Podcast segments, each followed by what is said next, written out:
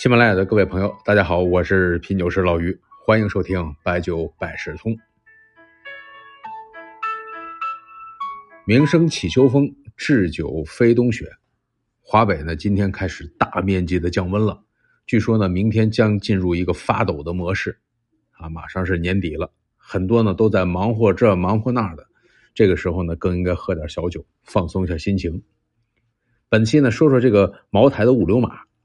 哎，这茅台真是掰开了揉碎了，每个地方呢都有说道。那为什么都有说道呢？那就茅台这么设计的吗？也不是啊，就是因为贵，所以呢都在聚光灯下，恨不得用个放大镜来看每个地方。如果二锅头也三千块钱，都一样。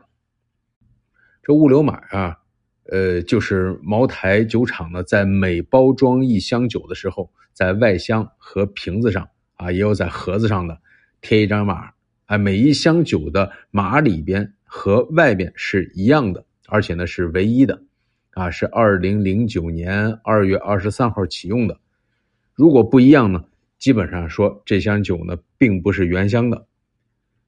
但是呢，今天呢我还正好碰上一瓶酒，一箱的茅台有一瓶跟其他不一样，一拿出来，它这瓶的物流码呢是一串零，在别的地方见过，但是自个儿碰上的第一次。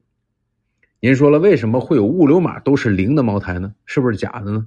啊，这种呢也不是假的，这是这箱其他日期批次啊都是一样的，就是那跟那五瓶的这个日期批次都是一样的，其他都没问题啊。另外呢，就是如果是作假，一般呢不会单做这一瓶啊。当然呢，所有的事情也没有绝对的事情，这个呢可以结合你的渠道来看。那这个是怎么回事呢？咱们讲讲啊，就是。普茅小件的每个物流码只印七份一张呢贴在箱子上，六张呢贴在瓶子上，啊是没有多余的。但是如果有一个贴瓶的或者贴箱的物流码贴坏之后呢，就用这种全部是零的来进行更换。这种情况呢确实少见，但是也存在。因为茅台在包装的这个环节啊是人工来完完成的，系标带啊、装盒啊、装箱啊，哎。贴物流码也是手工贴上去的，那为什么不用机器呢？啊，倒不是影响口感哈，这个工艺对口感没什么影响。车间机械化率啊，包装车间不高的原因就是，呃，之前李宝芳呢也曾解释过啊，茅台如果是全机械化包装，那就会意味着很多包装工人会失去一份工作。茅台呢，只能等到包装工人一个个都有了恰当的去处或者退休了。才会对于包装车间实行机械化作业，你看还挺人性化的。但是只要是人工操作，就存在着一定的失误的情况。而且呢，一个工人一天要贴几千瓶啊，贴的稍微歪一点，靠上一点，一个边儿有点起来，这都是正常的。当然呢，不能贴的特别不准，比如说把物流码完全挡住了，那这就不对了，那就需要撕下来。哎，一撕下来，这个标就坏了，这时候需要用这种都是零的物流码上场了。那最后呢，我们说一下这个物流码对于茅台鉴定有哪些借鉴的。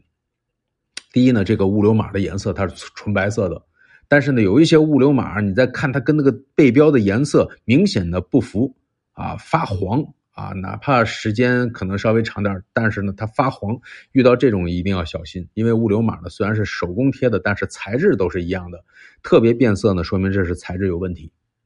第二呢，就是物流码中间的这个数字这个七啊。从二零一零年下半年起啊，就不是大肚七了。七这个数啊，是一个斜的直线。第三呢，就是在二零一一年下半年开始啊，物流码茅台的这个商标蓝色海洋的部分能够看出来是非常明显的蓝色网网格啊。另外呢，就是物流码你把它接起来了之后呢，下面还有一个十六位的数字啊，有的呢提到这个是一个防伪码。啊，但其实呢，应该是茅台的溯源码。之前呢有鉴定说这个可以打电话来验证，不过呢，他们给我的电话呢我都试过，都不对，所以这个呢我还拿不准。有了解的朋友呢也可以告诉我。一个小小的物流码就是这么多讲究啊。不过最重要的还是渠道，这个咱就不多说了。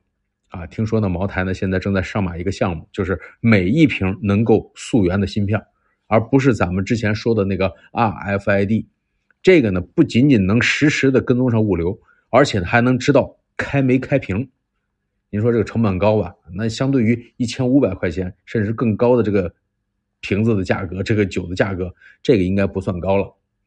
如果这个能够做成，那绝对是我国奢侈品最精准的指数，而且呢，一个酒瓶子就可以鉴定真假了。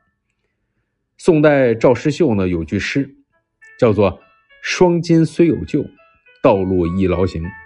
不用携书尺，唯当带酒瓶。”